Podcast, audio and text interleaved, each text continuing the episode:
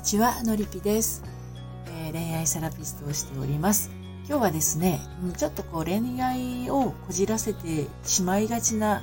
えー、女性の方にね、お伝えをしたいと思って、えー、配信をしています、え好きな人に言いたいことが言えていますかっていうね、タイトルでお届けをしているんですけれども、あのま、女同士だったら言いたいことが言えるんだけれどね、えー、まあ、ちょっとこう気になってる人とか好きな人に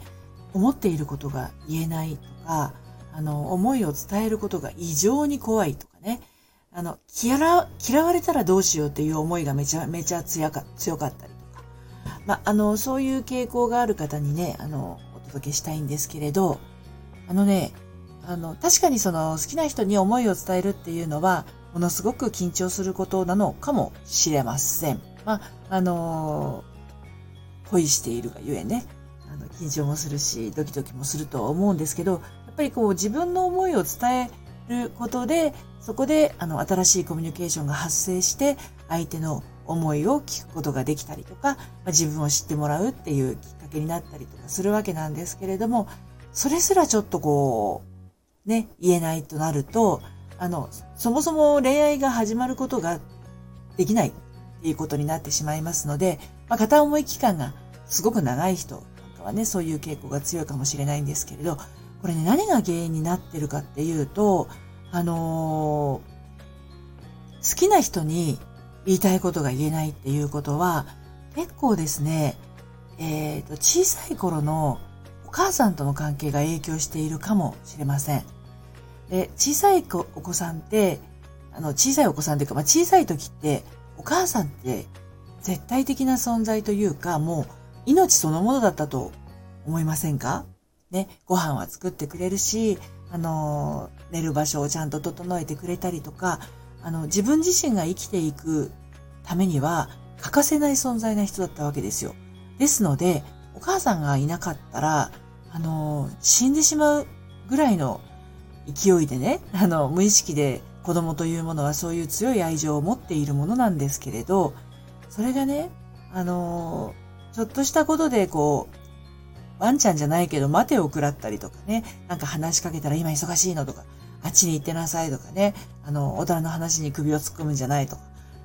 あの、おとなしく遊んでなさいとか、っていう風に言われちゃうと、大好きな人から拒絶されたような気持ちになってしまって、決してお母さんがあなたのことを嫌いで言ってるわけじゃないんだけど、あ、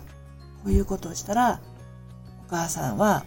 私に待ってなさいって言うんだ。ね、あの、言いたいことを言ったら、その方、子供が言うもんじゃありませんって言うんだっていうふうに思ってしまって、好きな人であるお母さんに言えないっていう状況ができてしまいますね。好きな人に言えないっていう種がそういったあの、結構昔の出来事とひみ、紐づいてたりするんですよ。で、先ほどですね、あの、私さっきツイッターにもつぶやいたんですけれど、ちょっと外に出かけていて、たまたま、もう本当に偶然的に前から全然知らない親子が歩いてきたんですね。お母さんはいくつぐらいかな ?30 代かな？で、お嬢さんの方は4歳か3歳かそのぐらいだったと思うんですけど、手をつないで仲良く歩いてきたんですよ。で、あの、お嬢さんの方がお母さんに、だってお母さんの話聞いてくれなかったじゃんみたいな感じでね、言ったんですよね。そしたらお母さんが、あ、そうやったね、ごめんねって言ったんですよ。ね。で、このお嬢さんが素晴らしいのは、聞いてくれなかったことをお母さんにちゃんと訴えることができてるんですよ。で、お母さんはお母さんで、あ、そうだったなっていうのをちゃんと思い返して、あ、そうだったねってまずお嬢さんのお話を受け止めて、ごめんねってお伝えをしている。こういう状況であれば、引きずることはないんですけど、ね、あの、お母さん聞いてくれなかったんじゃない。聞いてくれなかったじゃない私の話っていうのを、つまり小さい頃に言えなかった人、ね、言う機会を逃してしまった人、あとは言ったんだけど、怒られちゃった人逆にね、そういう人っていうのは幼い心ならではの、なんていうのかな、ちっちゃな傷がつくんですよ。でその傷が癒えないまま大人になると、やっぱ怖いんですよね。人に何かを伝えるとか、自分の思いを伝えるとか。そういうことが怖くなってしまうということがあります。ですので、私があの、やっているのりぴ塾にもですね、やっぱりね、あの、突き詰めていくとお母さんとの関係というところに戻っていくんですけどね。はい。あなたは、あの、好きな人に言いたいことが言えていますか？言えてないですか？はい。あの、レターなどで、ね、あの、ご感想いただけると助かります。はい。それではまた。